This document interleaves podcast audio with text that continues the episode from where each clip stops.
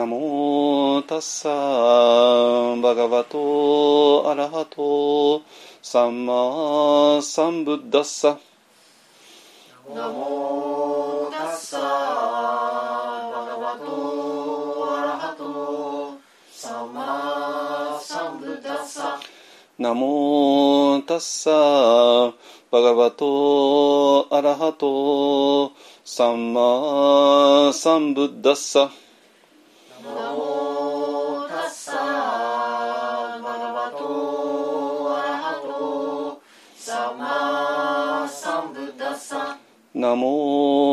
ッサーバガバトアラハトサンマサンブッダッサ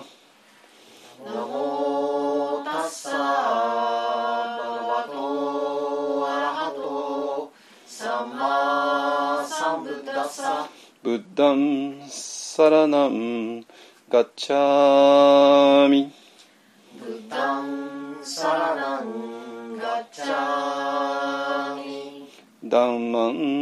サラナンガッチャミダンマンサラナンガッチャミサンガンサラナンガッチャミサンガンサラナンガッチャミドゥティアンピブッダンサラナンガッチャミドゥティアンピブッダンサラナンガッチャ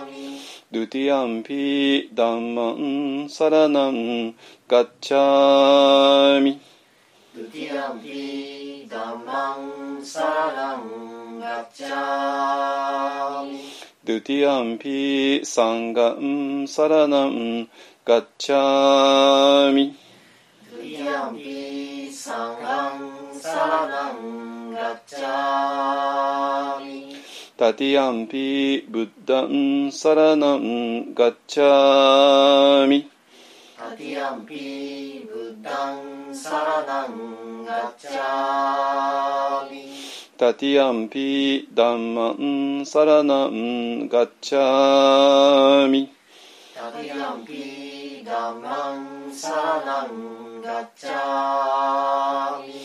ガティアンピサンガンサラナンガッチャミ。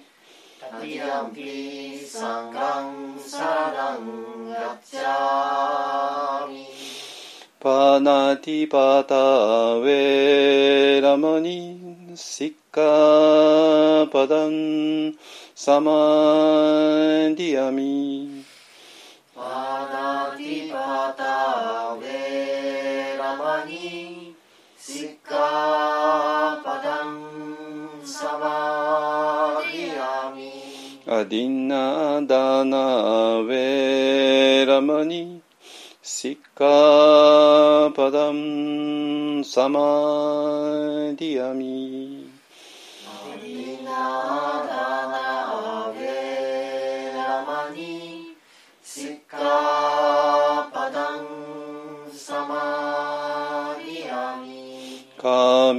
メスミチャチャラ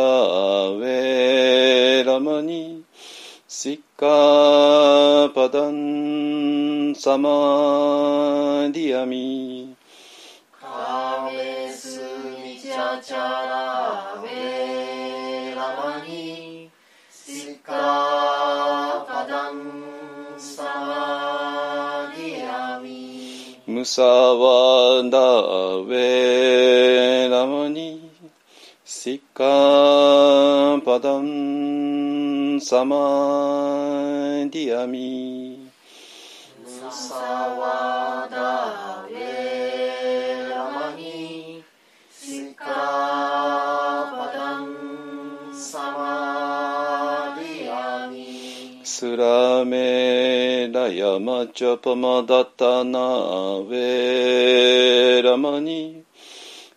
kalpadam samadhiyami Sraviraya vajjapamadatana veramani sikkapadam samadhiyami Sadhu, sadhu, sadhu. Sadhu, sadhu, sadhu.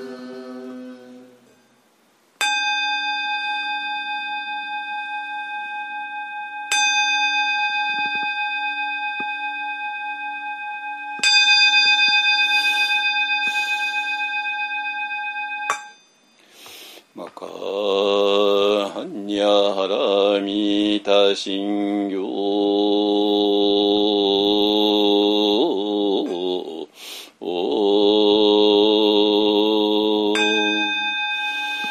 漢字財菩薩行事般若ラミタジ証券語苦道一切苦薬者利子不意苦苦不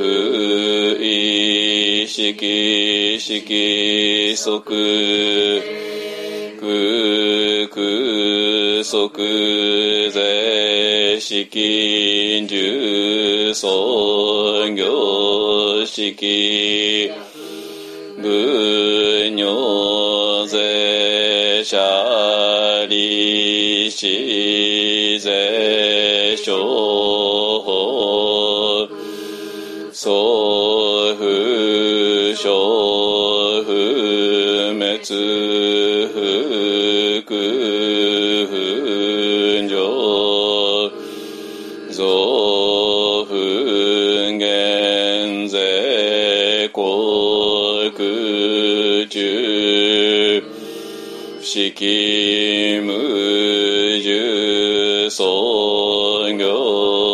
業式無限に微真に無識証拠即法無限界内し意識界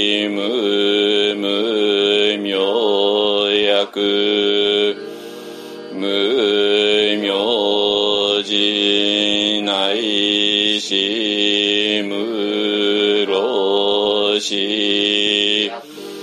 むろしじむくじゅめつの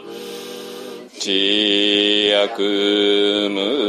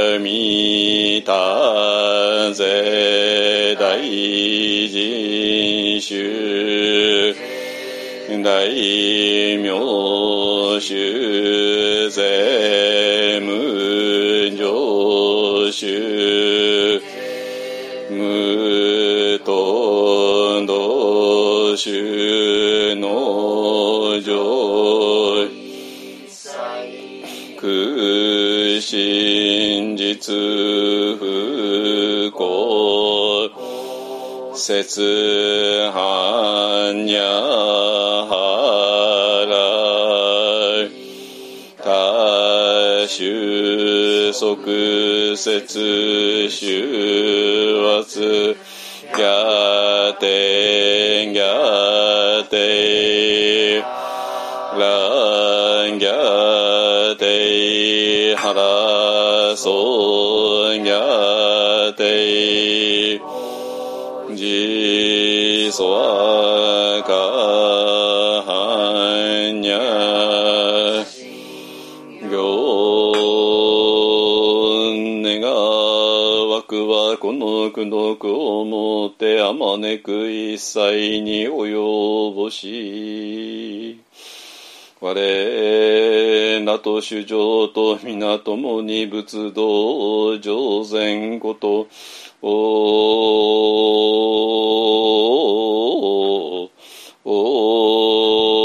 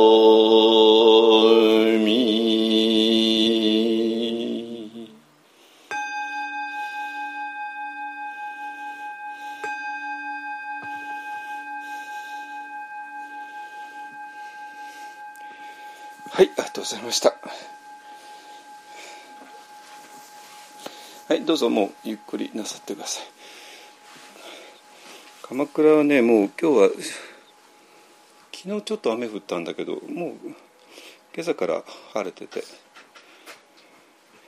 あの今室内で何にもしなくて、網戸だけにして23度もありますね。はい、ようやく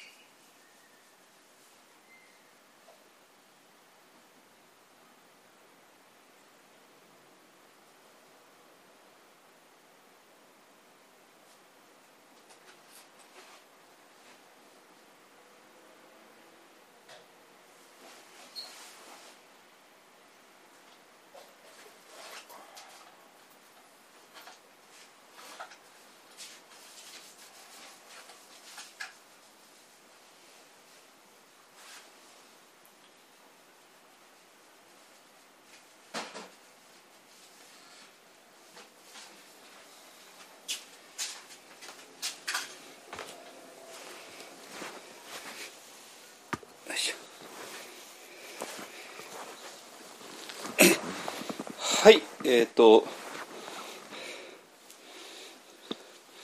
えっ、とね4月5月はねちょっといろいろあの不規則なことがあってちょっとねあれだったんだけどまあようやく今日から落ち着いたかなと思います。あの、えーなぜ不規則かっていうとあの、えーとまあ、裏番隊の方がねえっ、と一体どうしていいのかあの正直4月ぐらいよく分からなかったんだけどなんで、えー、と予定とか全然組まないで、えーでまあ、それでいきなりなんか、えー、と あの4月の、えー、接心を入れたりとかねいろいろしてたんでで、えー、あったんですけどもまああの裏話題の方もね、まあ、あの一応ゆっくりゆっくりだけどもあの確実に、えー、進んででここから先はねほぼ大体予定が立つかなと思います。あのえー、もう、えー、6月以降はねあのセシン、ガン、6、7、8、9、10、11ってねあのもう全部決まってます。えー、ほとんどね新メイクスでやるんですけども、えーと、6月は、えーと、いつものあのゆるりさんでやります。えー、福島県の裏磐梯の早稲沢温泉ですね、えー、我々の裏磐梯ポワンの、まあ、すぐ近くの、ねえー、我々が10年やってきた場所でやります。ね、もうあのこの間ね4月と5月と行ってきたんだけども本当に新緑が、えー、と4月が本当に冬終わったなって感じでで5月の連休明けに行ったらあのわ本当に綺麗なね新緑がスタートしたばかりでもう本当薄緑のところとまだのところとで桜が咲いてまあ本当にどう考えたらあそこは本当に綺麗な場所なんですよ。あのなんでえーと、春もいいし夏もいいし秋もいいし冬も真冬もいいっていうねあの晴れててもいいし雨降っててもいいし曇りでもいいっていうねあの都会だとねなんか都会の私ちょっと雨の都会ってあんまり苦手なんだけどもあのそういうことないんですよ。あの雨は雨でいいし雲あの穏やかな曇り空もいいしで本当に快晴の快晴もいいしっていうね。で春夏秋冬みんないい寒くても暑くてもみんないいっていうね。あの本当にあの非常に不思議なところです。ね、えっ、ー、とまあそんなんで、えーと、6月のね、えーと、頭にやります木から月までね。あの、えー、6月2日かと6日ですかね、えーうん、ですね。はい、え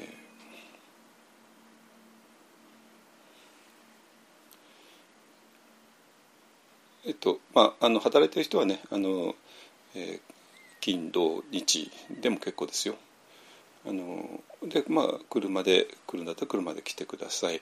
えー、そうじゃない。我々もね車で行くんだけども、えーと、車の手配がつかない人はちょっと行ってください。なんとかしますので。ね。はい、えー、まああの裏話確実に確立できたらね、えーと、私らハイエースをね あの寄贈していただいて、えーと、もうすでに保険も入って任意保険も入って税金も払ってもうすぐもう使える状態のハイエースがありますね、えー、それでも送り迎えするようにしますので。ねえ、ただ、ね、まだまだちょっと確立してないので、え、ちょっとすぐにはっていうわけいかないんですけどもはい。えー、で、えーと、ちょっとねあの今回はちょっとこじんまりやろうかと思ってるので10人ぐらいをめどにやあの、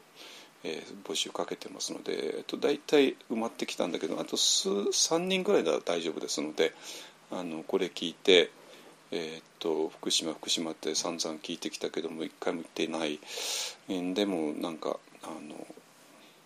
えー、接心だったらば行ってもいいなってね思う人がいたら、えー、ぜひ、えー、連絡くださいね。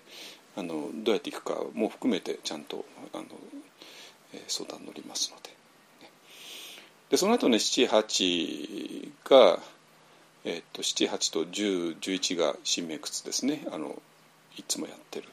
9月がねあのちょっと新名窟さんが取れなかったんでえーと、一本でやります。一本一本でもうこの間最高だなんて言ってたんだけど、まあ、ちょっとねあの、まあ、9月もう一回やりますね。あの、えー、9月のお彼岸の頃ですね、えーと、もう暑くもないし寒くもないのでちょうどいいかなと思いますね。でそういうふうにねあの毎月1回ずつ接心を入れてでそれと前後して、えーと、必要になった私らはあの裏番台行く。あのみんなで行かなきゃいけなかったら週末に行くし23人でよかったら平日に行くっていうねそんな感じで、えーと、対処していきますので。あのだからなんていうかなもう全然予定がつかないっていうねそういう時期はもう終わったんで、えー、ほぼ完全予定ついてあの、予定が立ってでその中であの処理をしていくっていうねそういう流れになってきてますね。はい。で、えーと、今日はねあの先週ねあの、えー、コロナうつですねあのについて、えーと、お話ししました。えーとまあ、精神科医の人臨床心理士さんえの人たちの現場の皮膚感覚として、えー、今ちょっとやばいよねっていうねあの単に統計に現れたね何人の人がねそういうとこ訪ねたかっていう統計以上に、まあ、生身の人間と対応してるわけでねその人たちはね。その生身の人間から発するその危機感っていうのかな、えー、っていうのをまあ多分感じてえーと、社会に対してちょっと今あのみんな、えー、心がちょっとやばい状態になってるから気をつけましょうってねあのそういう発信をしてるんだと思いますけどもあのまあみんな我々全員が知ってるようにねこの2年間非常に特殊な2年間で。でそれまあなんとかねあのなんとか切り抜けつつありますけれどもまあ日本は非常にえー、世界ダントツで、ね、いいそれほど犠牲、まあ、だもう1万人以上か。亡くなっちゃったからそれ犠牲出さなかったって全然わけじゃないしでも亡くなりになった人はまあそれであのあれですけども、えー、で、えー、と実際にまあコロナで亡くなった人の周りに、えーまあ、その関連死ですよね。直接別に感染症で亡くなったわけじゃないけどもでもまああのコロナがなかったら死なないで済んでたっていうような人もねあのたくさんお亡くなりになってますので、ね、あのそんな犠牲を出さなかったというわけじゃもちろん全然ないんだけども、まあ、世界と比べたら、まあ、比較的に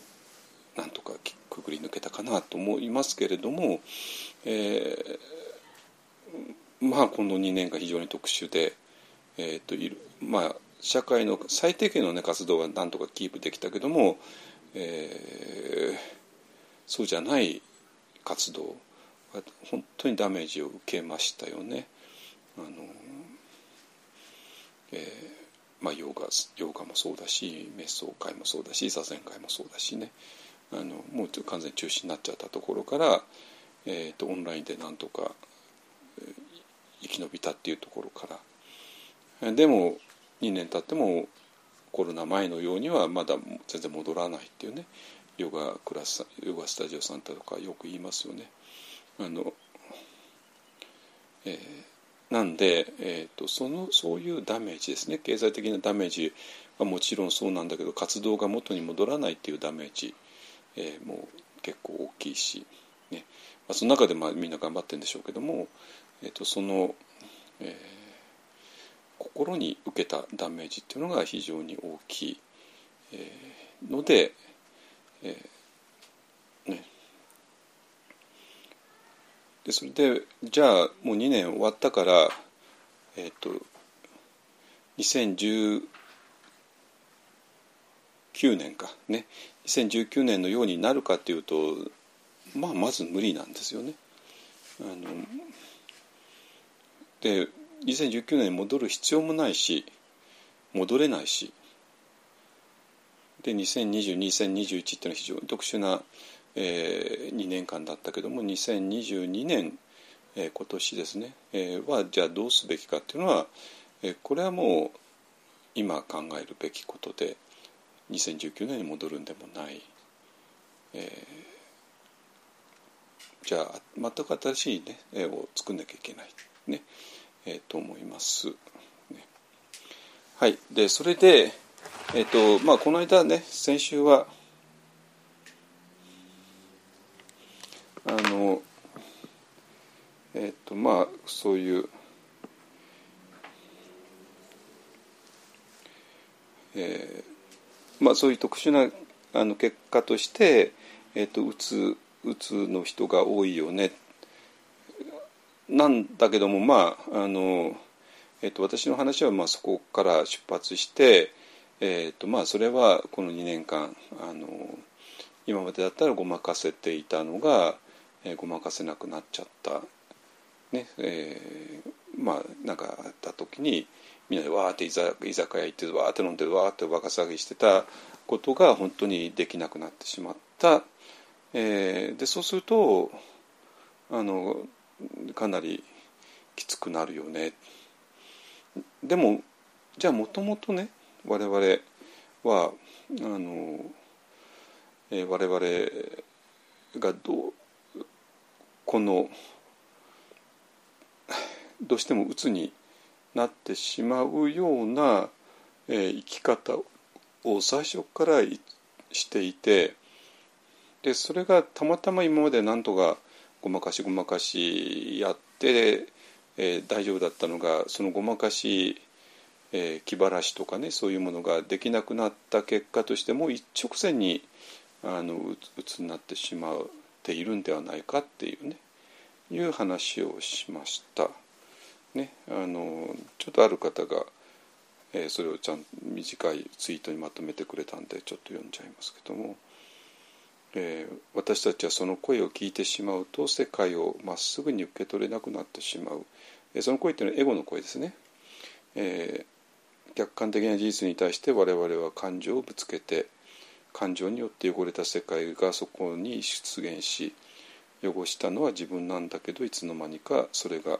客観的事実になってしまって惨めな世界が客観的に存在するようになり惨めになっていく。これもうこれどうしようもないでしょ？いやだからこれはある A さんがどうだって話では全然ないんですよ。これだったらね A さんという非常に特殊な人がいて A さんはなんかこうなるよねって話じゃない。これこれみんなじゃないですか。みんなですね。我々ですよね。だから我々のこのエゴとか Thinking マインドとかっていうものの基本構造がこういうふうにできてるわけ。ね。こういうふうにできてるんですよ。だからどうしたってなんていうのか惨めになるのが当たり前。この世界が惨めな世界であることがデフォルトっていうのが デフォルト。あのなわけね。えっとでもこれ皆さんよく知ってるようになんか客観的に惨めなあの状況があってそれで惨めになるんじゃないんですよ。どんな場所にいたって我々はいくらでも惨めな材料を見つけられる。ねまあよくあのまあ世間世界には、えまあ、とんでもない環境ってありますよ、まあ、今の、えー、とウクライナ、ね、もうガンガンミサイル飛んでくるわ、ね、あので、まあ、それはもう客観的に惨めだけどもでもいやもう客観的に本当に、えー非常に辛い状況ですけどもそうじゃなくたってね、まあ、本当にもう超リゾートでもう超一流のホテルででもあるパートナーと一緒にいて パートナーと一緒にいてだからもう最高に幸せになる場面だけどもそのパートナーとの間にちょっとでもすれ違いがあるともうたちまち、ね、地獄になるってもうみんなこんなこと100%みんな100人中100人してますよねそんなことね。どんなあの素晴らしい環境でも誰か一人が不機嫌な人がいたらもうそれで終わりじゃないですか。ね不機嫌なうわ不機嫌な人が一人いてもう全部全部台無しにされるなんてもう皆さん嫌ってことを経験してるわけですよね。でその不機嫌が自分のパートナーだったら最悪なんで なわけでだからなんていうかな客観的にまあ今のウクライナってまあ最悪の環境はまあ確かにあるけれどもあのでもじゃあ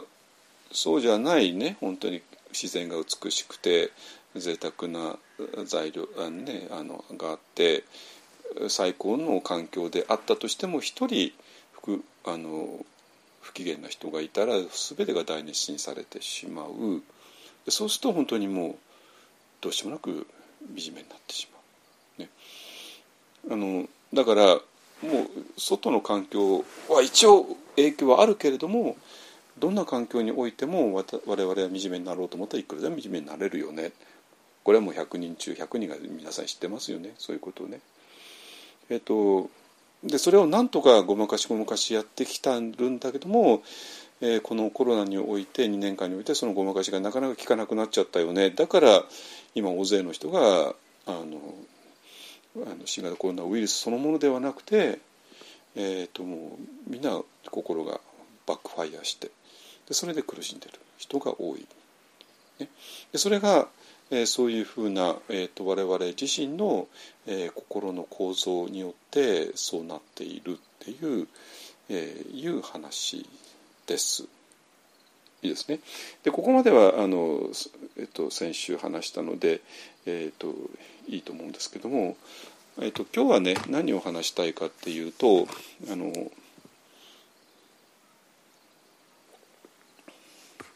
えーまあ、そういうふうに心のえ構造がそうなっているわけね。で、えーまあ、そうふうに世界のいろんな、えー、事件とかなんかの影響を受けて我々の瞑想とかが、えー、どんどんその中で我々は瞑想しなきゃいけないし影響を受けるわけなんですけどもあのえーと、私自身がですねあのそういう、えー、非常に大きな、えーと、世界世間で起こったことの影響によって、えーと、いろいろなあの、えー、なんていうかな真理の探求が始まっているので。でそしてそれが、えー、今度のあの、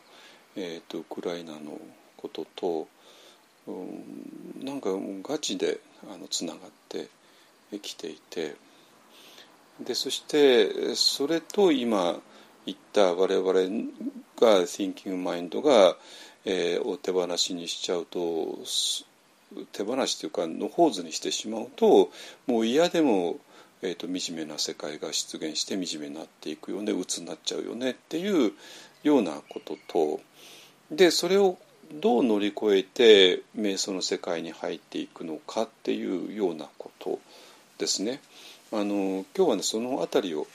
えーと、お話ししたいと思います。で、えーと、キーワードがいくつかあるので最初から言いますと,、えーとね、一つがね民主主義っていうねデモクラシーのことなんですよ。えーと、これは非常に仏教においては、えー、となんていうか結構ね状況が複雑です。複雑なのね。あのデモクラシー大事だよねって まあ大事なんだけどもそんな単純な話でもないんですよこのこれはね。えーと、でもデモクラシーを否定するっていう話でももちろんないしでこの辺りをちょっと、えー、解剖していきます。でそれが、えーと、1995年のこととそして今のウクライナと全部つなぐえ鍵になりますねデモクラシーがね。でそしてデモクラシーっていうのは、えーと、一人一人が、えーと、民主的に、まあ、物事を決めていくんだけどもじゃあ、えーと、その時にあのじゃあ本当に我々が、えー、そういうことを物事を決められるのか。っていうことで、えー、ここでちょっと全然違う考え方が入ってきます仏教の場合はですね。えー、もう弟子がか勝手に決めるんではなくてもう、えーと、師匠の方に、えー、身を委ねるっていうちょっと民主主義の反対のような、えー、ことがあって。えーと、それがちょっとあの仏教の真理を求めてる求める過程において非常に重要になってくるんだけども同時にある危険性を含んでいてでその危険性をどうやって乗り越えるのかっていうねこの辺りですね、えー、この辺りもちょっと今日はお話しします。ねえー、でそしてその上で、えーと、この一人が、えー、あるそういういうかな、えー、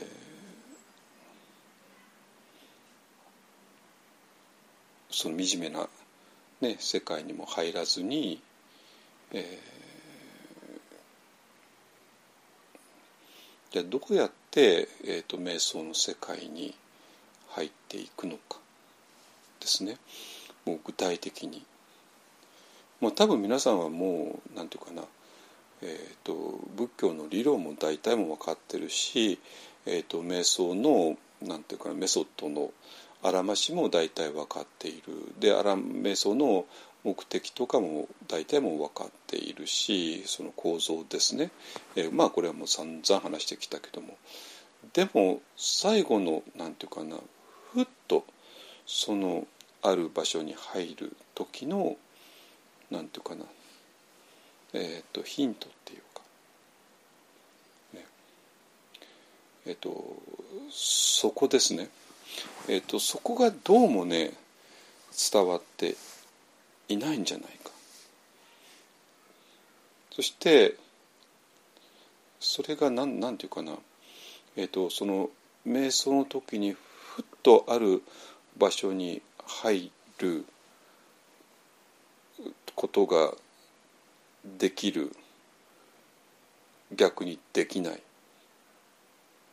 で、まあ、特にできない方ですね。できない、えー、とメソッドは関係ないしね。日常生活の中で、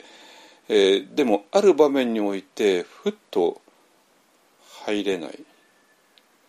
えー、があってで私がそのめめ瞑想なんか、ね、瞑想の時はほらもう誰が瞑想だともう完全にみんな座禅の姿勢になっちゃってね。あの私がインストラクション行ってでみんなが入る。だからみんなが一人一人が本当に入ってるのか入ってないのかちょっと分かんないんですけどもえっ、ー、とでその人がね瞑想じゃない場面で日常の場面において、えーとこのふっと入れない癖が日常の中で出ちゃってることが結構あるんですよ。で私からするとえちょっと不思議だなっていうのがあって不思議だったんだけどもよく考えてみるとこの、えーと、瞑想の中でふっと入ることができないと日常の中でもあるところにふっと入れない。この入れないってとこでは同じなんですよね。だって一人の人間がやるんだから一人の人間が A っていう場所で入れない B っていう場所でも入れないっていう話になって。A は、えーと、瞑想の中だからちょっと一体その人の心の中でどうなってるのか全然見えないんだけども B はもう本当に日常の中での あの話でその人の行動とか何か全部、えーと見えてえーと、私のその状況とも全部分かっていてでその中で明らかに入入れないあるいは入ろうとしないっていうのがあって非常に不思議だなと思ってたんだけどもあようやくそういうことなのねってことがちょっと見えてきてこれについてもちょっと後でお話しします。ってことはね逆に言うとこのね、瞑想はともかくとして日常の中で同じ状況の瞑想と似たような状況の、まあ、どこが似てるか後で話しますけども中で、まあ、入れなかったとしたらそこをこういうふうにしたら入れるんじゃないの、ね、日常だからまあいろんなもうもっと具体的なんですよ状況はね。だからその時にこうしたらほら入れるじゃないしそしてあなたが入れないってことがまさに問題でこの日常の中で入れないってことがそのまま瞑想の中で入れないと同じだよね。同じ質だよね。同じ邪魔だよね。何かの邪魔があってでその邪魔が日常の中でも邪魔してそしてそれがそのまま瞑想の中でも邪魔してる。そしたらその邪魔してるものが非常に日常の中では見えやすいしそしてその見えやす見えやすくなった邪魔するものをほらあなたの心の中のこれが邪魔してないか。そしてその邪魔してるものがそのまま瞑想の中でもあなたを邪魔してないかっていうね、えー、そうなってくると非常になんかヒントになるんではないかなと思います。ね、でえてっていうのは、えっとまあ、これも後で詳しく話すけど瞑想の中で、えっと、瞑想に入るっていうことがそもそもなんかうまく伝わっていない、えー、っていうところがどうもあって、えー、でそのなんていうかな、えー、えあれここ入れてないのかっていうね。えここ入れてないから、えっと、体の中にこういうことが起こるってこともないのかっていうことがだんだん見えてきて。でもほんのちょっとした工夫で入れるし入ったらこういうことが体の中で起こるし起こったらそれは多分その人にとって生まれて初めての経験のはずなんですよ。本当に。そしたらもうその人はもう迷うことは一切ない。わけね。でなぜかと言ったらばあのまあそれが非常口を開けた非常口を開けて向こう側の世界の話なんだけどももう非常口の手前までは火が迫ってるわけね。あの火事だから。だから非常口の手前までの世界は、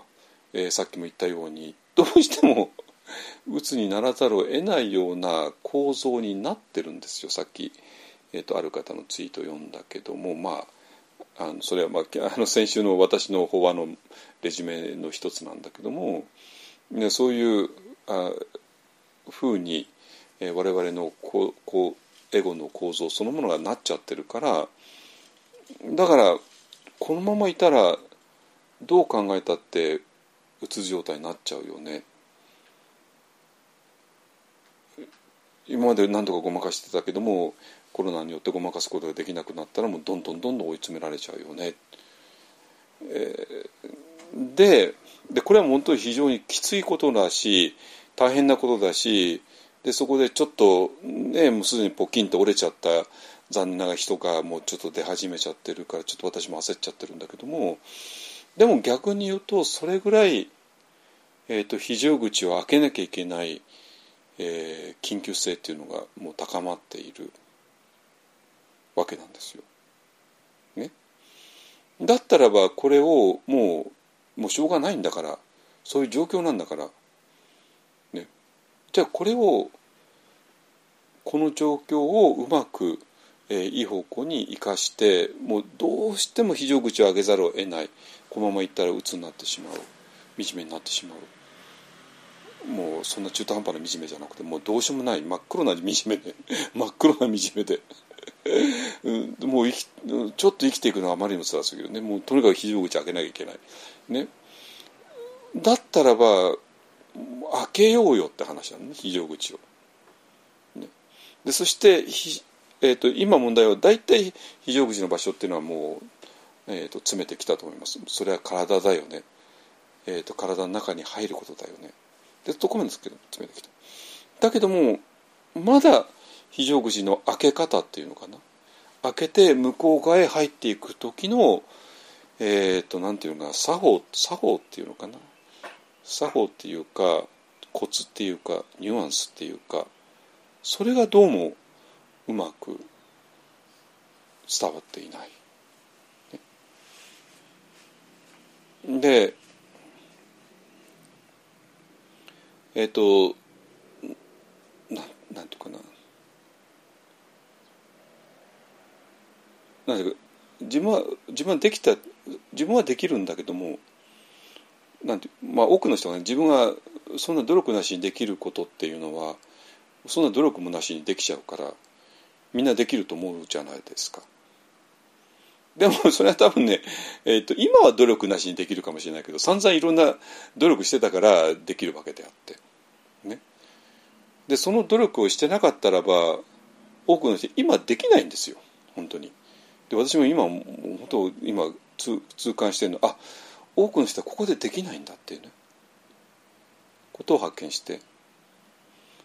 どこがどういうふうにできないのかっていうのもだんだん見えてきて何が邪魔してるのかっていうのもね見えてきて。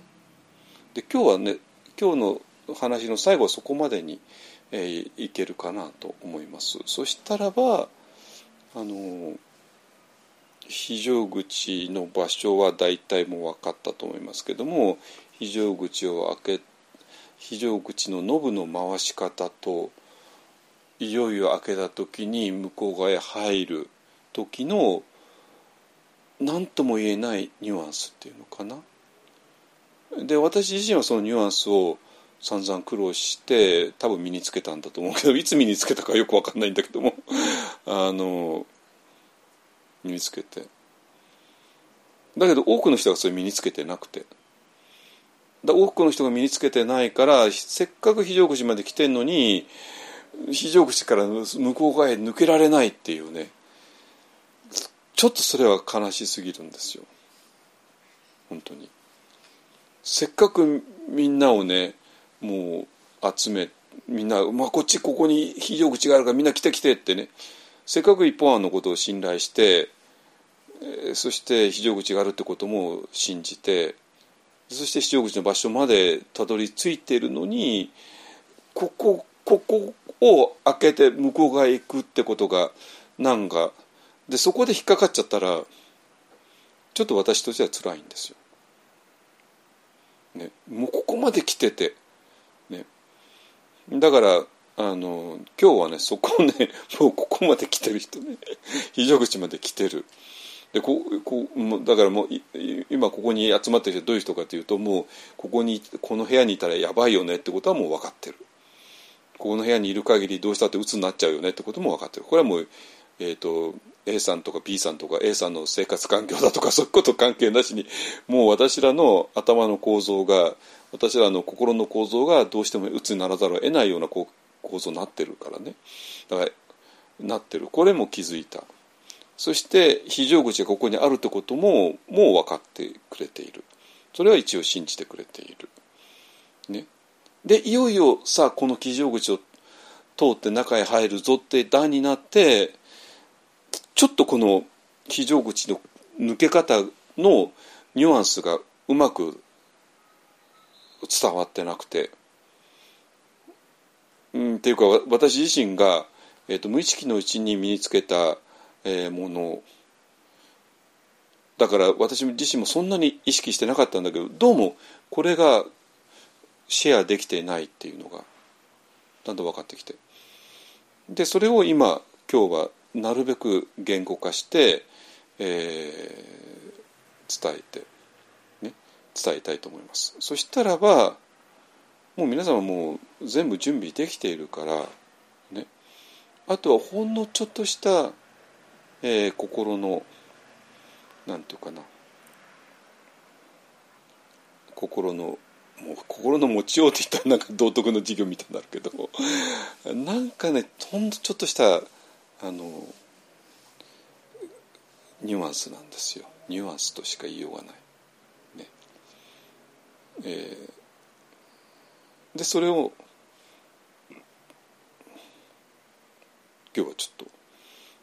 お話ししたいと思います。ね、あの分かります。えっ、ー、とこのニュアンスを持っていないと日常の中でもちょっと大変な目に遭うからですね。はい。はい、えっ、ー、と流れは分かったかな？リさん分かったの？分かってんの？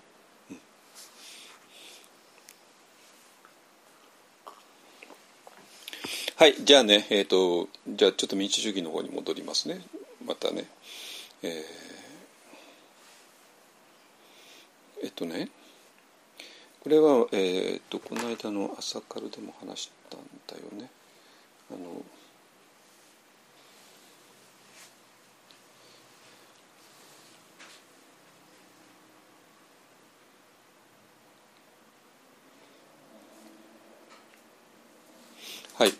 えっとね、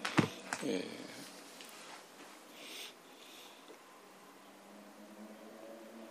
ー、なんていうかな。えっとこの間ねこの間の土曜日ですね1週間前か、ね、に、えー、サンガ新社さん、ね、サンガっていう出版社が一旦ちょっと、えー、終わって、えー、休止してでそれからあの編集者2人ですね。私がよく知ってる編集者2人と頑張って新しい会社を立ち上げてそれをサンガ新社って言ってででサンガの時代にやっていたことをなんとか復活しようとね頑張って。である程度まで来てねあので紙の本を出すのは非常にしんどいんであのリスキーなんで、ままずはねあの安全に、えー、ウェブからやってでウェブのサンガジャパンっていうのを、えー、すすでに2号出してねででそこに私もあの連載させていただいて、えー、でそれを今度ね紙の本にしようっていうことですね。えー、なんで、えーと、もう6月か6月の終わりぐらいなのかなあのもうすぐ出ます、ね、でそうすると,、えーと、私のこれまでのあの連載の、えーと、半分ですね、えー、と16回連載したうちの8回分が、えー、まず今度の号に出ます。でそして後半の8つが次の号に、ね、出ます。ね、で、えっと、後半の方がね非常に実は大事でで後半を読んでもらわないとちょっと拉致が開かないんで、え、それは次今度の次ですね。いつ秋ぐらいに出るんでしょうかね。あのなんでそこまでちょっと待ってほしいんですけど。まあまあでも、え、6月に出る本のもねちょっと読んでいただきたいんですけどまあ、えーと、それを記念してねこの間、えーと、Zoom のミーティングがあってでえーと、サンガの関係者のあの、えー、人が集まって、まあ、一般の読書読者の人も集まってで、えーとまあ、私もなんか喋ってくれっていうんでちょっと5分ぐらい喋ったんですけどもあのなんとかな。でその時思ったのは 一本で非常に特殊なんだなってね。普通はこんなことをやらない、えー、普通どんなことをやるかっていうともうすで、ー、にあの、えー、確立されている伝統ですね。日本の禅です、えー、テラワダ仏教です。チベット仏教です。はい私は禅をやります。私テラワダやります。私はチベットやります。ってやってでまあ他の伝統とは別に喧嘩もしないし批判もしないんだけどもまあとにかくテラワダで決められたことをとにかくやっていく。禅の世界観の中で禅のテキストを読んで、えそれでやっていく。でチベットはチベットでやっていく、えー、のがまあまあ普通なんですよね。普通なんですよ。でそれで別に日本の大乗仏教とテラバダがぶつかるって言ったってまあまあまあそうかもしれないけどまあ私はテラバダの人間だし私は禅の人間だからまあ禅をやるだけです。テラバダやるだけですってね、えー、そんな禅禅との間のなんか整合性をつつけるとかねそういうことはあんまり皆さんはあんまり思ってないんですよ思ってないわけ。ね、っていうことがよく分かった。ね、でじゃあなぜ私らがこんな面倒くさいことですね明らかに日本の禅とテラバタとちょっと違うのにちょっととこが原理かなり原理的違うのにでこの原理的な違いを何で乗り越えなきゃいけないとかねっていうようなこんな面倒くさいことをなぜわざわざ私らがやってるのか。えーとまあ、この間の三河新社さんの、えー、シンシンポジウムっていうかねズームによる、えー、あれの皆さんの話を聞いててももうそういう問題意識っていうのはまああ全然ないないんだなってことがよく分かって よく分かってよく分かってあまあこの人でも本当テラワダだけをやってればいいしあこの人だでもチベットだけでやっていいしこの人はもう禅だけで、ね、やって。でそれがお互いに違っていようがそれはもう関係なしに、えー、やる。そこはあえて突っ込まない。のがまあまあ、えーと、一本案以外はほとんどなんだなということが改めてねよく分かって、えー、じゃあなぜね私はこんな面倒くさいことをやってるのかっていうのがあのちょっと,、えーと民主主義と非常に関連があるんですよ。ね、ででどういうことかっていうとえー、とこれはもう繰り返し繰り返し話してきましたけれども、えー、ていうかな。えっ、ー、と民主主義っていうのはどういうことかっていうと、えー、一人一人が自立した人間がいてでその何かを決めるときに、え、その自立した人間がお互いに話し合って、えー、で一致すればそれでいいけれども一致しなかった場合は多数決で、えー、やる。でそしてそれを全部あのの問題にやるのは到底できないから自分たちの代表を一人選んで、えー、その代表に選ばれた人同士が話し合って物事を決めていく。でその代表も、えーと、選挙によってね勝手になるんじゃなくてちゃんと選挙を通してある一人を選んでいく。でそうすることによって、えーと、民意が反映されていくよね。だから一人の人間がもう勝手にパワーを持って他の人を黙らせるとか、えー、そういうんではない。ことですね。でまあそれを、えー、日本は1945年以降、えー、徹底的に、あの国の基礎として持ったわけですね。だけど世界は、えーと、そんな民主主義で全部がいってるかというと当然そうではなくて あの一応選挙はあるけれども本当にそれが民意を反映しているかどうかも分かんない、えー、だったりあるいはもう選挙そのものがもうななかったりとかね、えー、ある独裁者の人がもう延々と20年30年と続けていく。でも別に誰かがこの人を選んだわけじゃなくて、えーとまあ、いろんなあの、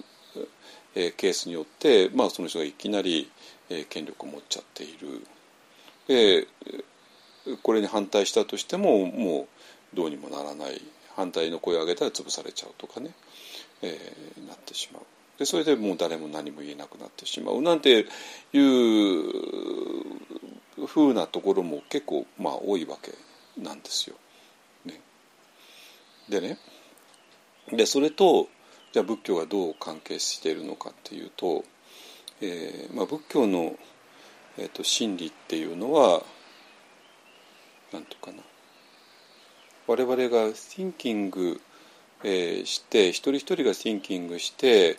でそれでお互いに話し合ってでそれで、えー、決めていくのとはちょっと違うわけですね。ねあくまでもお釈迦様っていう、えーと真理を発見した人がいて。でそして真理を発見していない私らがいてでこの私らが私らの世界観のままにいろいろあれこれ考えてお釈迦様が発見した真理を、えー、理解しようとしてもそれは無理だよねっていうのがまあ大前提としてあるわけなんですよ。ね、だから必ずしもえー、っと仏教っていうのは民主主義とはちょっと違う面があるわけなのね。でそうなんだけどもじゃあ、えーと、仏教のサンガっていうのは、えー、どうなってること？恐ろしく民主的な組織なんですよ。えー、それどういうことかっていうとこのサンガの中では全員が平等なのね。で唯一違いがあるとしてはその傘下にいつ入ったかっていうだけなんですよ。いつ入ったかっていうだけなのね。いつ入ったかっていうだけで、えー、それそれ放浪とかいろんな言い方しますけども傘下に入って20年の人とかね。10年の人とか。うんと今年入った人とか。あので入り方でもあの、えーとまず見習いの人がいて。えー、それから正式に入る、ね、サマネーラビクとなって。ね、で唯一のあのサンガの中でベタ一面に平等じゃなくて、えーと、このサンガに入った年数によって、えー決まるわけね。で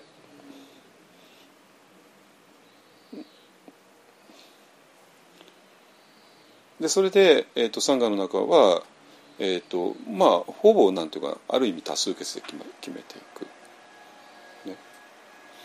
で例えばこの,、えーこのえーある人がこのサンガの中に入りたい、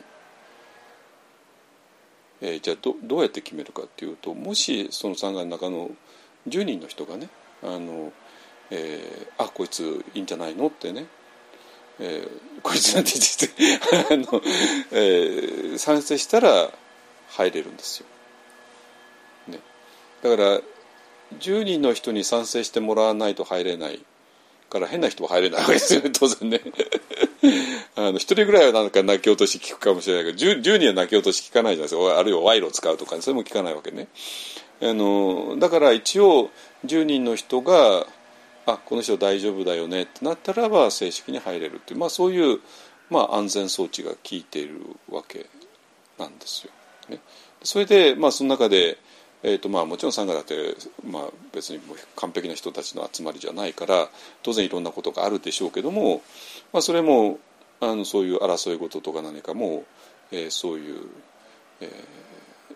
なんていうかなあのそれを決めていくようなシステムとかまあいろいろあるわけで、私ちょっと私はえそこら辺の専門家じゃないんで、えーあれですけども。なんていうかな、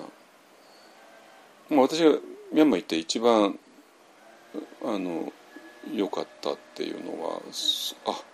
仏教の参加ってこれほど民主的なのかってね。で着るものみんな同じなんですよ。着るものみんな同じで。ね、あのでみんな集まってであの参加になった順番に並んでいってそれで、えーそこで民主的なあの物事が決まっていく。ね、で、えー例えばあのパオなんかだとパオ制度っていう人が、まあ、一番もちろんトップなんだけどもでもパオ制度よりか、えー、とお坊さんの履歴が長い人がいるわけですよね当然ね、まあ、そんな そんなにないんだけど。でもそうするとその人はパオ制度のよりか、えー、と上の場所に座るんですよ。ある場所になった時ね。でそういうふうにして、えー、と一人の人が、えーなんていうかな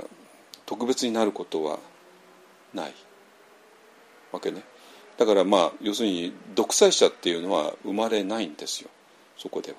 でも当然 じゃあ完全に誰でもじゃあお坊さん20年やったらみんないいよねって話じゃなくて 20年やって20年やってもちょっと あのねえっていう人もいるし20年しっかりやってもう瞑想も深くてあの学問ちゃんとして誰からも尊敬される人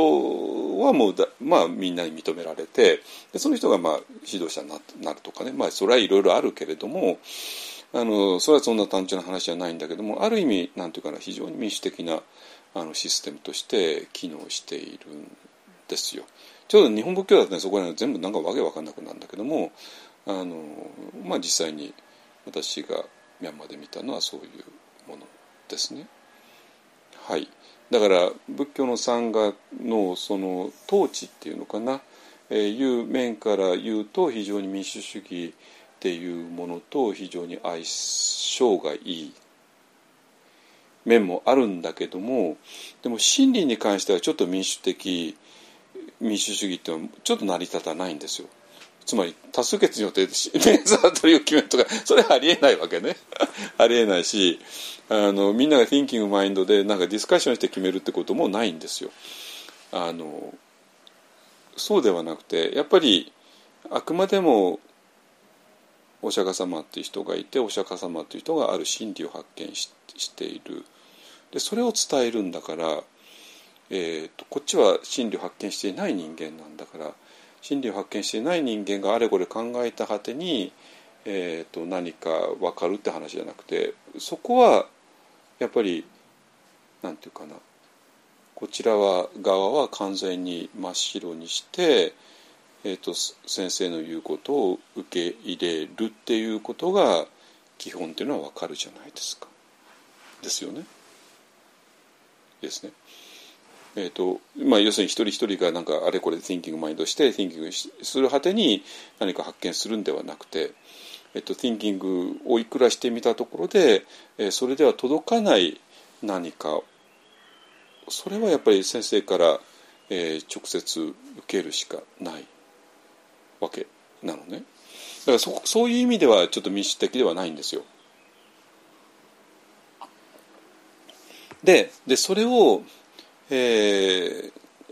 ー、かなり、極端にやっているのが、まあ、密教とかあるいは禅でもそうですね。師匠と弟子っていう、えー、関係があってでそのなんていうかな、まあ、これも何回も取り上げたと思うけどもあの弟子として仏教とはこういうもんなんだっていう思いがあったとしても先生が仏教っていうのは、えー、障壁画略だよね。あの壁土壁とかあの瓦石とかね。あれがあのあれが仏教なんだよね。って言ったらあそうですかってそれを受け入れなきゃいけない。お釈迦様っていうのはまあ黄金に輝く人なんだって思う。という先入観があったとしてもお釈迦様っていうのはそうじゃないよって言われたらそっちをを受け入れなきゃいけない。つまり私らの普段持っている先入観の、えー、延長上に、えーと、ダルマを理解するっていうのではないよ。そうではなくて、えー、その先生から、えー、真理を知っている先生から直接、えー、それを教わらない限り、えー、無理なんだよ。でその先生が教える真理っていうのはあなたにとってはまるで、えーと、仏教っていうのは障壁画略のようなもんだって言われたようなつまりあなたお釈迦様っていうのは、えー、黄金で輝輝いてるねいう人だっていう先入観があってでも先生が障壁画略の石ころみたいなもんだって言われたら そっちを受け入れなきゃいけない。これ全然民主的じゃないじゃないですか。で民主的民主的だと一人一人がいろいろ考えた果てに、えー、それをなんかお互いあの話し合って多数決で決めるんだけども仏教の真理はそうではない。ね、でそういう面が非常にある。これはもうこれはもう分かりますね。私はまあ両方もちろん生徒の立場だった時ももちろんあるしで先生の立場で今あるから、えー、私は私が一番あの今な苦労してるって言い方もあんまり言いたくないんだけどもどうしてもなんていうかなえっ、ー、と伝わらない。伝わらないのはやっぱり生徒の方で生徒の人が30年40年50年生きてきた中で養ってきた先入観でもってダルマを理解しようとするから全部ずれてしまうっていう話ですね。だから私がいつも UFO っていうね Unidentified Flying Object と言っていて identify できないよねつまりあなたが今まで持っているえー、飛行物体に対する概念ねね民間の飛行機だとかねねロシアの空軍だとかウクライナの空軍だとかアメリカの空軍だとか、ね、あるいは新聞社の取材のための、ね、ヘリコプターだとか。でそういうあなたがすでに空を飛ぶものとして持っている概念に何とかしてこの UFO を当てはめようとするんだけどもこの UFO だけは当てはまらないよねっていうそういう話なんですよ。それが unidentified ってことですね。だから、えーと、あなたが何十年の人生の中で持っているその先入観を、えー、このダルマに当てはめようとしたら全部ずれちゃうよねっていうことなんですよ。でそこを非常に、えーと、禅の方ではえー、強調するしで私もとにかくなんていうかなこのなんていうかな、え一般に来るような人が、えーその人の範囲の中で理解しようとすることに対してそういうことじゃないんだよね。ごめんなさい。ちょっと違うんだよね。ってことを、まあ、ずっと言ったり感じてきたるわけですね。そこまではいいじゃないですか。ね、でそういう面が師匠と弟子との間にある。で真理が伝わるってことはそういうこと、ね、それも、まあ、随文記とかなんかにあるわけですよ。ね、ででそうなんだけどもこの話の前提は何かっていうとこの師匠と呼ばれてる人が本当に真理を知ってる場合なんですよね。真理を知ってる場合はそうなるわけ。ね。で真理を知らないのにでもこの先生っていうポジションだけをだから要するに真理を知らない人が先生っていうポジションについた時の大問題なわけなんですよ。ね、でその時に、えーと、今まで真理を知っている人が何とかしてこの真理を、えー、それを知らない、えー、生徒たちに伝えようとしてきた工夫が全部悪用されてしまうわけね。わかる？ね。だからあなたのその先入観を捨てろ。それは正しいんですよ。それは100%正しいわけね。先入観の中には真理はないんだか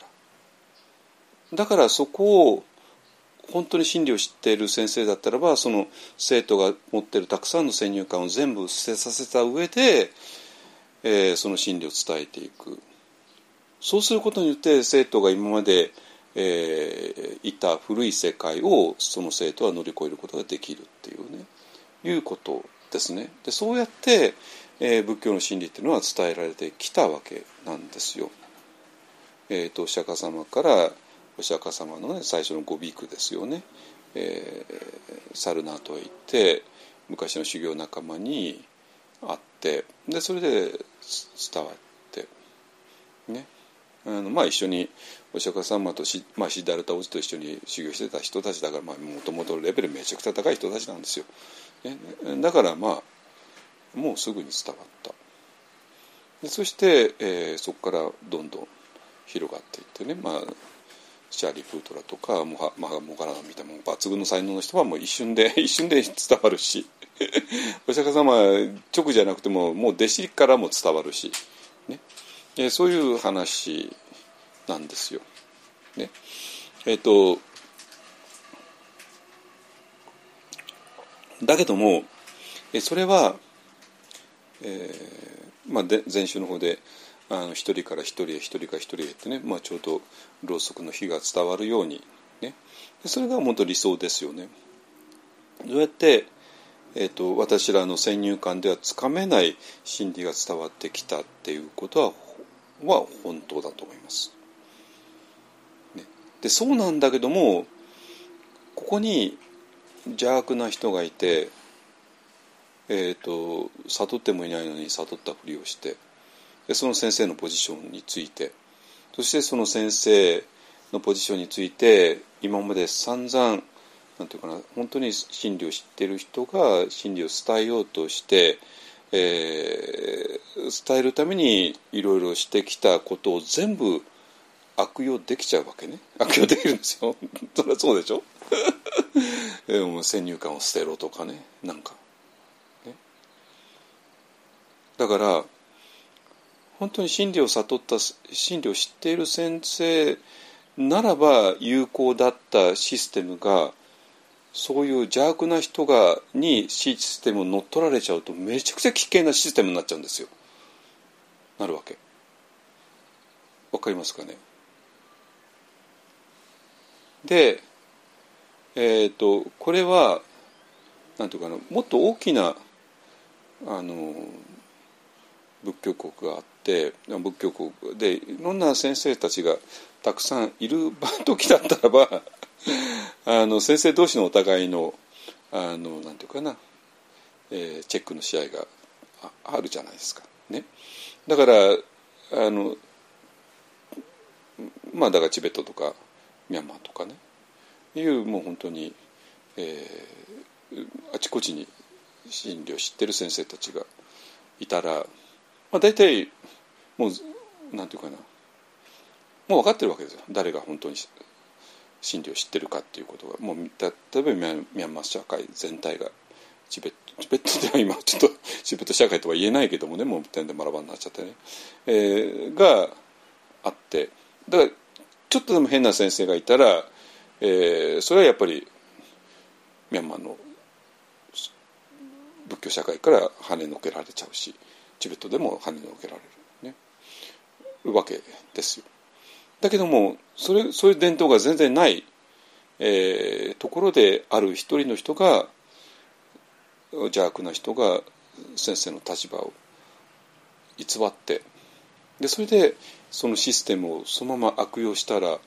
この人を批判するあれがないんですよないわけね。であるのは一体誰かって言ったらあとは本当に、えー、とそその人をグルだと思って集まってきた人たち、ね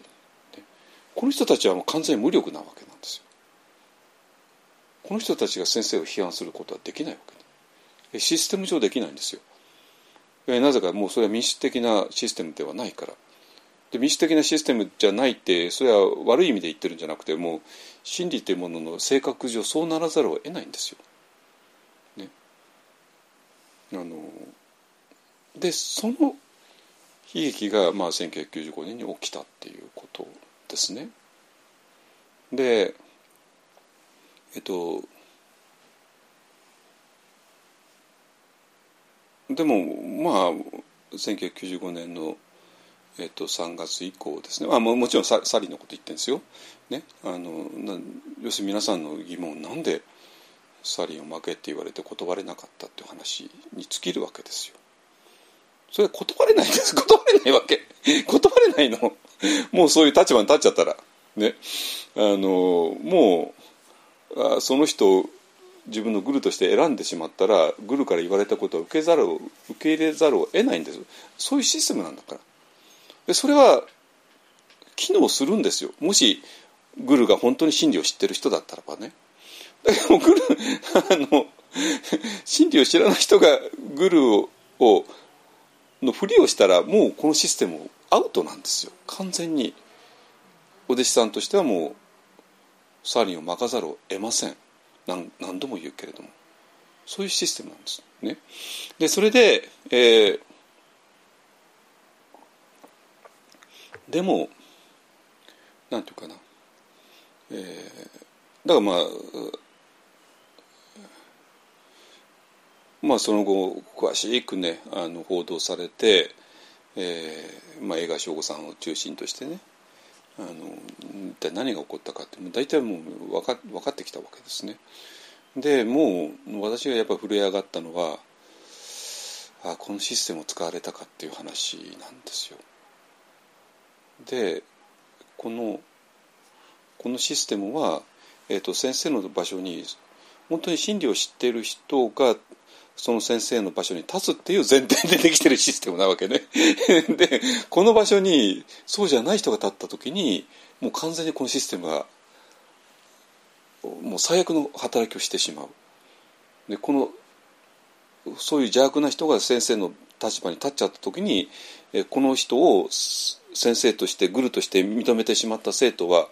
完全に無抵抗になってしまう抵抗できないんですよ本当にだからそれはもうシステムとして欠陥があるとしか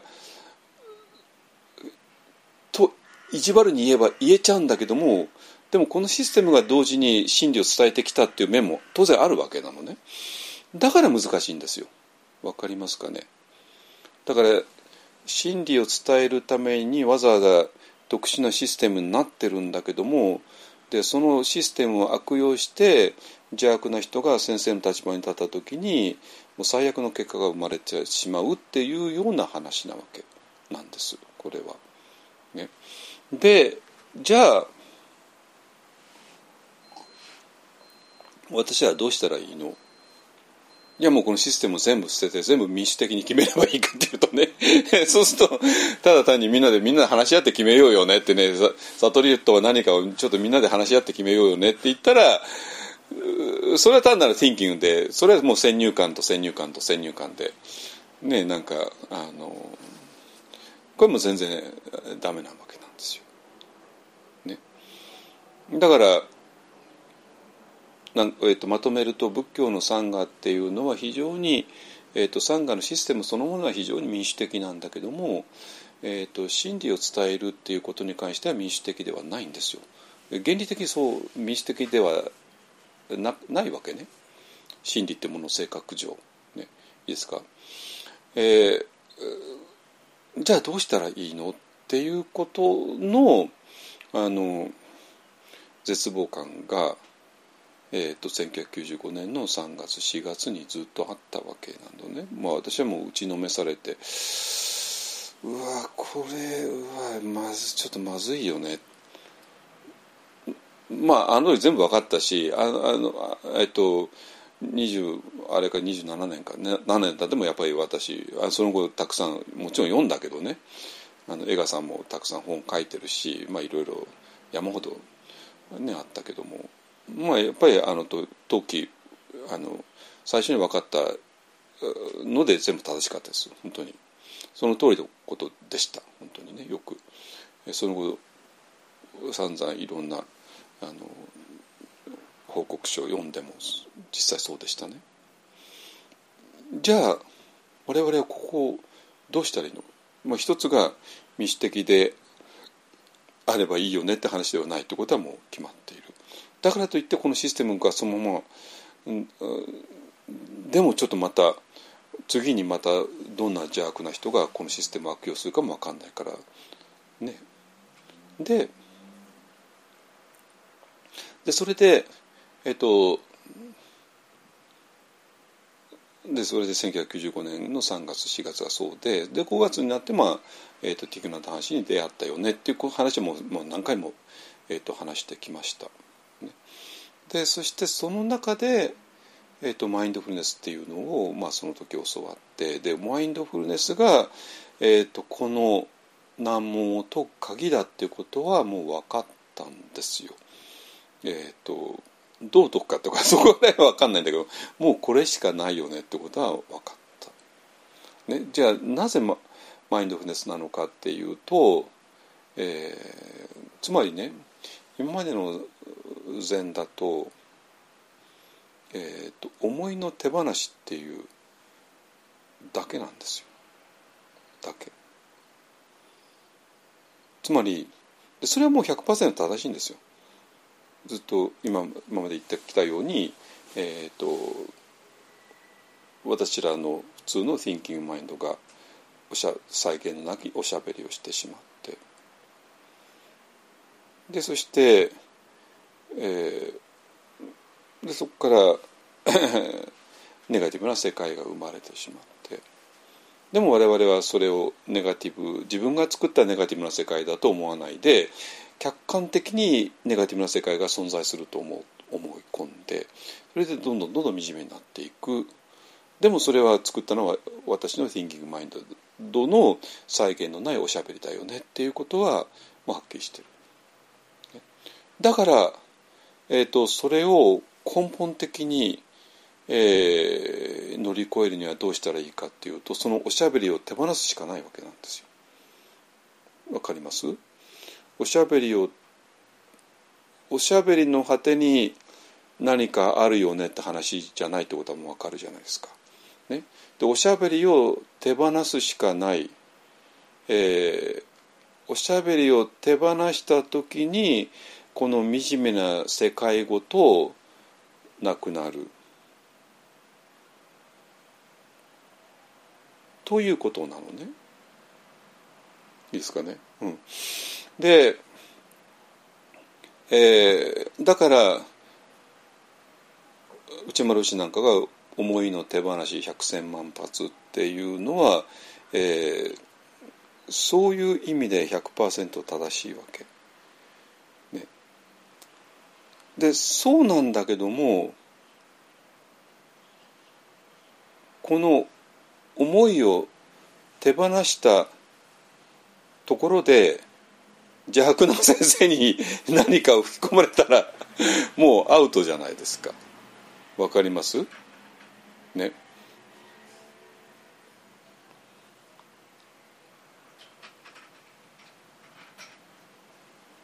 いや地下鉄のサイン地下鉄満員の地下鉄の中でサインなんか巻いちゃいけないですよなんていうそういう思いさえも捨てろって言われちゃったらでそして俺の言うことを聞けねサリンを巻くのはみんなを救うことになるんだなんてことを言われちゃったら完全アウトなんですよ。だから思いの手放しなんていうかな思いの手放しも100%正しいし、えーと、真理の伝わり方が民主的じゃないっていうのも100%正しいんだけどもそれを全部悪用されたんですよ。悪用されたわけね。ですか？一応世の中のいろんなシステムっていうのは善意が前提のシステムが多いわけね。だけどもその善意をあの例えば田舎行くとね野菜を 野菜無人野菜販売所っていうのがあって一応それはお金を入れてくれるっていう善意のもとに野菜を置いてあるわけでね。でも誰も見てないからもう勝手に持っていくことも当然できるわけですよね。でそれでこの無人野菜販売所のシステムを崩壊しちゃうわけですよ。もうその、えー、その善意を踏みにられたらですね。だからこの仏教の真理を伝えるシステムもう一応善意を前提としてるから善意のない邪悪な人がこのシステムを使ったらとんでもないことになっちゃったって話で、えー、じゃあその時にその思いの手放しも今言ったように、えーと、この惨めな、えー、客観的な世界を根本的に手放すためには、えー、そういうものを最初再現のないおしゃべりをとにかくやめるっていうねことによって全てから解放されるっていうのはその通りなんですよ。その通りなんだけどもそこでちょっと行き詰まってたところに、えー、ティグラン男子はマインドフルネスが大事だよねって言われて。マインドフルネスっていうのは好き嫌いなしに観察することだよねって言われてどうもそれが鍵だよねってことは分かったんだけどもじゃあ思いの手放しと好き嫌いなしに観察することってどういうふうに整合性つけたらいいの？下手すればこの観察っていうのは思いじゃないのっていうねがあってなったってわけなんですよ。でそこで、えーと散々まあそれを27年間かけて あの、えー、解いてきたっていうのが私ですね。だからもう最初からねあのもうこの私のこの非常に特殊な歩みっていうのはやっぱり1995年3月から始まってるんですよ。このえーと、あの善意を前提としていたシステムを邪悪な人によって乗っ取られてもう最悪の結果を生んでしまったっていうことに対するうんじゃあどうしたらいいの？ってその答えがマインドフルネスだよねってことは分かるんだけどもじゃあこのマインドフルネスと思いはぶつかるのぶつからないのっていうところで、えー、散々やってきたっていうねそういう話です。ね、でその結果としてえっ、ー、とじゃあ何かって言ったらば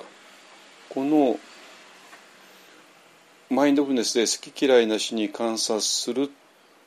観察する主体っていうのは思いの主体ではないんですよ。ね、その思いを手放した後に思いの主体ではないもう一つの主体があってでそれが好き嫌いなしに観察するという主体だったわけですか？だから思いの手放しとマインドフルネスっていうのはそういうふうにすればお互いがお互いを補い合って完璧な整合性がつくわけなのね。だから、えー、単に思い思いを手放しただけだったらば、えーと、邪悪なあの、えー、グルに何か言われたら抵抗できなかったんだけどももう我々はしっかり思いを手放すだけじゃなくて、えーと、もう一つの自己が、えー、きちんとあの知恵を働くからでそこは、えー、それが働きさえすればサリンをまくってことはありえないんですよ。それはありえないわけ。ですね。でだから私がやってきたのはこの、えーと、邪悪な人にハックされた、えー、このシステムをもう一回機能させるにはどうしたらいいのかっていうことを27年 ,7 年間やってきたんだけどもまあそれの答えがマインドフルネスだったっていう話ですね。でそうすると,、えーと、じゃあ今は、えーと、このシステムは民主的かっていうと民主的ではないです。えー、民主的じゃないというのは単にえーと、一人一人の thinking マインドによっていろいろ考えて末に真理を決めていくって話ではなくて。でもだからといって単に私らが思いを手放せばいいって話ではなくて思いを手放すことによって今度は一人一人が、えー、thinking マインドではない、えー、知恵ですね。一人一人にあるもう一人の自分が持っている知恵好き嫌いなしに観察する知恵、えー、それによって、えー、自発的になる。つまり、えーと、民主主義っていうのは一人そういう人間人間によって成り立つんだけどもこの人間っていうのは単なる先入観を持った人間であってはシステムが成り立たないんですよ。少なくとも仏教のシステムはね。ではなくてでももし、えーと、一人一人が思いを手放して、えー、もう一つの私が見えてきてその主体が見えてきてそれが、えーとえー、その人の主体になるんだったらば、えー、そういう全く新しい民主主義民主主義2.0ですねあので初めて成り立つわけ。だから、えーと、民主主義を、えー、形作ってる一人一人の人間の意味がもう違う。今までの先入観を持った人間ではなくて、えー、もう一人の自分を発見したそういう人だったらばこれは民主主義として成り立つ。っていうことですね。でそうすると何ていうかな。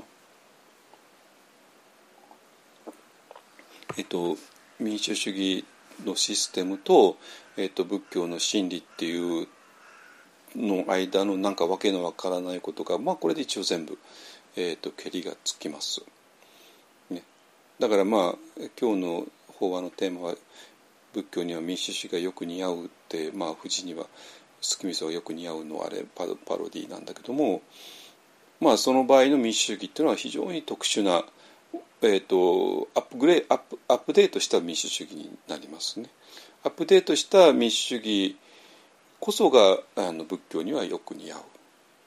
てことです。ですかね。はい。で問題はねじゃあえっ、ー、とこの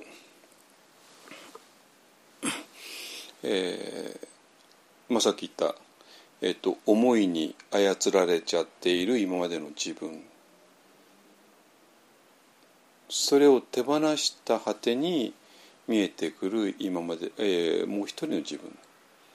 そこにどうやって飛ぶかですよね。でその時に、えーと、瞑想っていうのがものすごく、えー、大事ででそしてその瞑想として、まあ、今ワンダーメソッドっていうのはあのオファーしてるんですけども、えー、ワンダーメソッドとして入っていく。で最初に、えーと、体の中に入ってもらう、えー、っていうことをしてもらってるんだけどもこのは、えーと、その体に入ってもらうところに、まあ、非常口があるよねっていうね、えー、そういう話です。ですか？でえっ、ー、となんていうかな。でそれにはえっと明らかにえ、え、非常口をから向こうへ行くっていうことは要するに今までの自分を手放すことじゃないですか。つまりこちら側の部屋ですよね。今もう火事が、えー、迫っている部屋。でこの中で何十年も生きてきたよね。でそして私はこの中で、えーと、自分のアイデンティティも作ってきたよね自分のキャリアも作ってきたよね自分の履歴書もここの中のことで全部書かれているよね。ででそういう、えー、自分を手放すことによって我々は非常口を取って向こう側へ行けるわけですね。いいですかね向こう側へ行ける。ってことは今までの自分の延長ではないんですよ。今までの自分はやっぱりどっかで捨てなきゃいけない死んでもらわなきゃいけないわけですね。つまり全然違う風が吹いてこないとダメなわけね。でその全然違う風っていうのは、えーと、今までのいた部屋からは吹かないんですよ。やっぱり外側から吹いてくるわけ外側から。で今さっき風を感じるっていうことを散々話したんだけどもその風っていうのも、えー、この外側からの風ですね。いいですかね。ね。で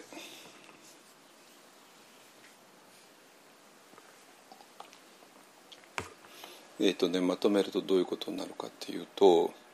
えー、今日は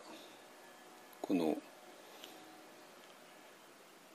仏教には民主主義がよく似合うの民主主義っていうのは、えー、普通考えられたような民主主義じゃなくて、えー、もう一人の自分が による民主主義だっていうねそういう話ですね。民主の民民っていうのが普通の自分ではなくてもう一人の私それが主体となった民主主義ですね。でそうそうすれば、えーと、邪悪な人がえー、このシステムをハックしようとしてもハイジャックしようとしてもあのそれは、えー、防ぐことができるよねっていう、えー、ことで。でじゃあそういうもう一人の私にどうやってなるのっていったところで、えー、この瞑想の中である風が吹いてきてでそれになんていうかな身を任せるっていうようなところなのね。でその風は、えー、今いる私らのこの部屋ではなくて部屋の非常口を通って向こう側の世界から吹いてくる風なんですよ。ね。わかりますかね？でその時に皆さんにお聞きしたいのはこの風を知りませんかって話。い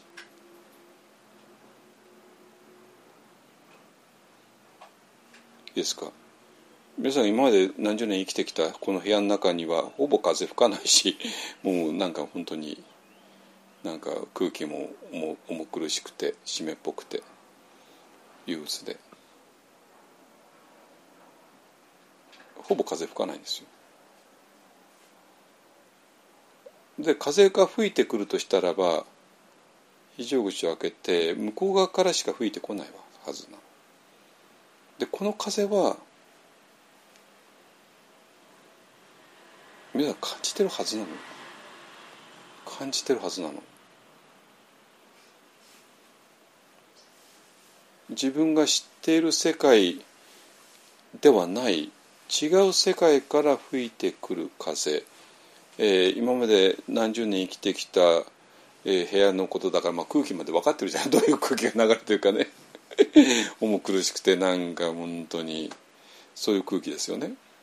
でそういう空気ではない全然違う世界からの非常にフレッシュな風が、えー、吹いてくる。異世界からの異世界ですね。異異なった世界からの風ですね。どうですかね。で,、え、でその風がねなんていうかな。まあ、風でもちろん今メタファーとして使ってるんだけどもなんか、えーと、出来事としてねそういう風が吹くことってなかったですかね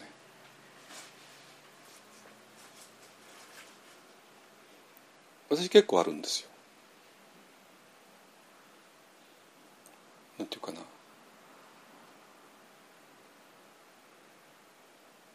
出来事としてはまあ普通の出来事ですよ。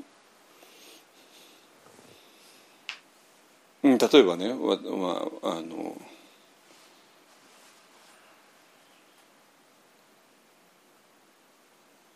まあまあ、まさに1995年の3月にそういうことがあってでそれからしばらくしたら、まあ、ティクナタハン氏がいらしていろいろな講演会とかリトリートがあってででもティクナタハン氏が日本の若いお子さんに会いたいっていうことを向こうから言ってきて。でまあ石尾さんを通して招待状が来て。た時にうわ来たと思う思うし、ね、でだからそれは、えー、単なるあるお坊さんのミーティングに招待されたっていうだけの話ですよ。単なる出来事ですよ。でそしてそれは多くの人にとっては単なる出来事であなんかベトナムのなんかお坊さんが来ててなんかいろいろ話してたよねっていうことだけででそのあの例えばそのミーティングどのぐらいで4 5 0人いたのかな、まあ、40人ぐらいいたんだけどもで40人のほとんどの人にとっては、まあ、単なるそういう仏教のミーティングの一つに過ぎなくて。でそれでまあまあいい感想を持ったかもしれないけどもまあそれだけだったわけね。だからそれによって人生が変わるなんてことはなかった。だけど私はもうそのそこに招待された時からもうこの風を感じて。でもちろんティクナタハンシに会った時からもうティクナタハンシの方からもうガンガン風が吹いてきて 風吹いてきて風吹いてきて。うわこれはもうなんかとんでもないものがあるな。これで私のなんか宗教者としての人生ほぼ方向性決まったなってこともまあ分かったんですよ。まあ、多分それを感じたの4 4 5 0人の中での中の私一人だったと思いますけどね、まあ、その後の経過を見てもね。別にその後みんななんかすごいことやったわけなんか変わったことやったわけじゃなくて私私なんかまあその後形成前の作った果てにミャンマーで行っちゃったですからね。もう普通の外所の生き方もやめちゃって、ね、だから何が言いたいかというと風って言っても非常に具体的な日常の出来事として、えー、吹いてくる。だからそれは日常の出来事だから多くの人にとっては日常の出来事でああそういう介護に出てああ楽しかったよね。でそれでもう1週間後に忘れてるっていう話になるわけね。だけど私はもうその日常のミーティングを通しても風がガンガン吹きまくっちゃったからうわこれはもうとんでもないことになったなって言って、まあ、その風を手がかりとして何なのっていう探しを始めたっていうことですね。でまあ結成全土で6年ぐらいいたんだけども、まあ、もう一回風が吹いてきて今度はミャンマーへ来いっていう風が吹いてきちゃってそしてもあもうミャンマー行くしかないしでどこへ行くかっていうのも多分決まるだろうと思ったらもう決まったですよね。でそういう話なんですよ。でその後も、えっと、一般帰ってきてからいろいろ活動するときに、まあ、小さな風はたくさん吹いてきてねえっといろんな場所で、えっと、瞑想会やる。でそれも大体向こうから風吹いてきて、まあ、こっちから希望した時もあるけれどもでそれでこっちから希望して向こう向こうあれしてそしたら「あ風だあこれ OK」ってね。分かるんだけど、えっと、さっきも書いたけども、えっと、私と一緒にやっててもそれがああピンとこないのかなっていうことも分かって。えだってこれめちゃくちゃ風吹いてるもう何の心配もないのでもうじゃあやりましょうって言うと「えちょっとちょちょっとちょっと早すぎないですか?」とかに言われちゃって「えなんで？もう決まってるじゃない」って。ね、でも実際決まってもうまくいったんですけどね。つまりなんていうかな。そういう風が、えー、吹いてきた時にそれがそういう世界からの異世界からの風なんだっていうことがあピンとこないのかっていう話なんですよ。ピンとこなかったらティクナハンシティクナタハンシの向こうにそのマインドフルネスっていうとんでもないものを感じることは不可能だろうしミャンマー行くなんてことはとんでもないことだろうし ね、とんでもないことなんですよ本当に何があるか分かんないんだしねだけどもそれがあればあマインドフルネスがもう答えだなってことはもうすぐ分かるしあミャンマーへ行けばいいんだなってああ分かりましたじゃあミャンマーへ行きましょうってなるしあじゃあここでマインドフルネスの会やりましょうねって言ったらもうすぐなるしでそういう話なんですよ。ということわかるかな。でそういうものに対する感受性っていうのかな。でそれは、えーと、自分を閉じてたら無理なのね無理なんですよ。で、えーと自分を開いた時にそれが感じられる。して、えー、だから例えばさっきも書いたけど立前ですね。立前で。ただ立って。直立で立って。でちょっと腕を45度上げて立って。これ完全に身を投げてるわけね。身を投げてる。風に身をさらしている。風に身をさらしてるっていうか言い方の方がいいかもしれない。ねまあ、完全にあの皮膚のこのそれぞれの穴を毛穴っていうかな毛穴を全部開いちゃってる。でそういうことをしたら、えー、皆さんの体の中に微細なエネルギーが終わって湧いてきます。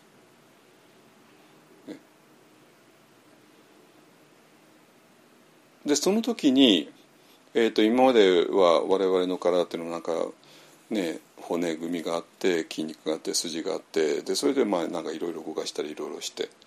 ガサガサガサガサしてるわけですよどっか痛かったりいろいろしてね。でそういう骨組みや筋肉や筋や内臓や、ね、皮膚や髪の毛なんかでできていたそういう物理的な体がチェンジしてそのエネルギーの体になっていく。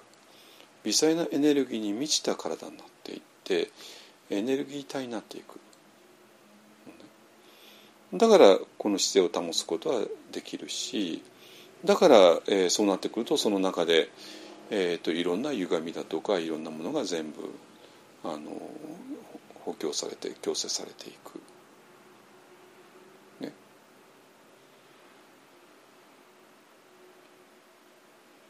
だけどもこれをしなかったらただボード立ってこういう何なんですかって、ね、当然そうなりますよね。ボード立っちゃって。何何やこれ何してんのかよく分かんないとかね。だから立前がボード立って何してんのかよく分かんないってなるのか、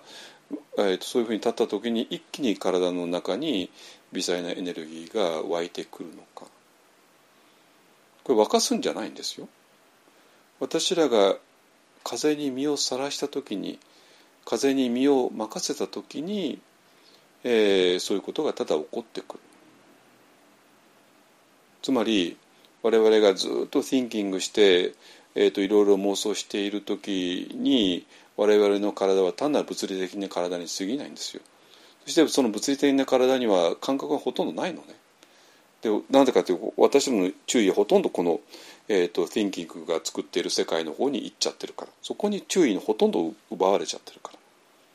だから感覚がないというか感覚感じていないんだからないわけなんですよ。でそれをやめた時に、えーと、thinking によって世界を作ることをやめた時に、えーと、皆さんは、えーと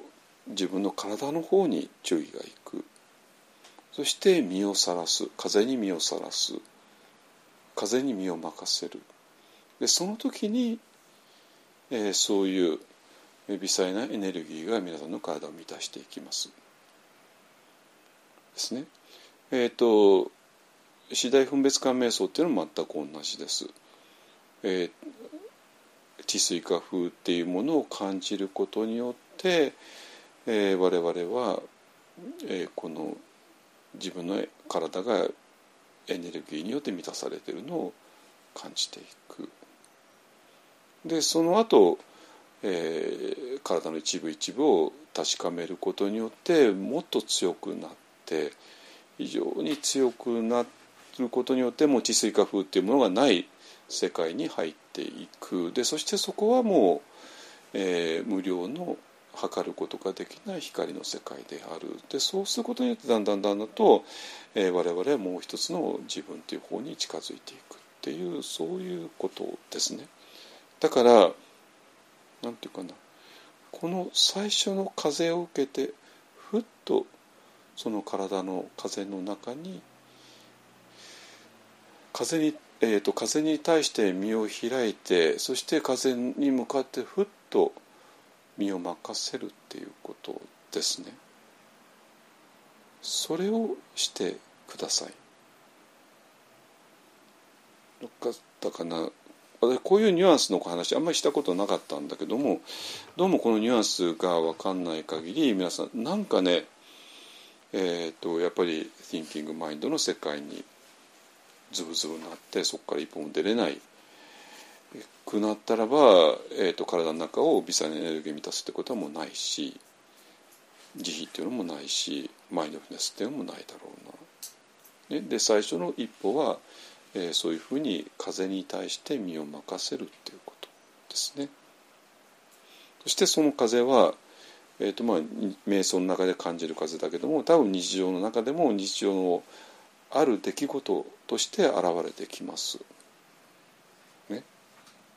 そしたらこのその出来事を大事にしていく。ね、なんか本当皆さんね大事にしないんですよ。せっかくの風が吹いてきているのに。なぜなぜ大事にしたいかというとそれが風だと分かんないからですね。いいですか？でその風を大事にしてください。そしてその風を大事にしてその風を受け入れてえー、た時に全く新しい世界が開かれていきます私もティクナタハンシーに会った時にマインドフルネス世界が開かれてパウスエイダーに会った時にこのサマタビパサの世界が開かれてなんていうかな人と出会うというかそういうことなんですよ出会う前に分かんなかったことは出会うことによって全く違う世界があるよねってことは分かる。えっ、ー、と先生というのはそういうもんです。ですかね。はいえっ、ー、となんとかねもういい加減に入りましょう。ね。はいえっ、ー、と今日は民主主義と風の話をしました。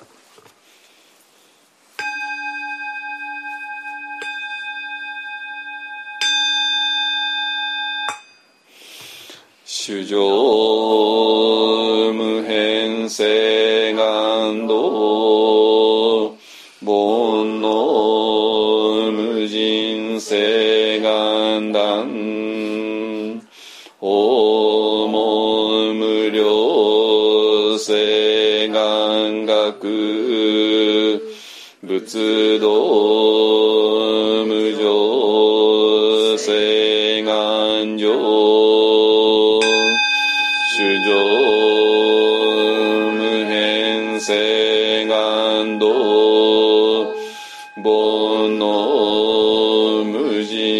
人性願断訪問無量性願学仏道無常性願上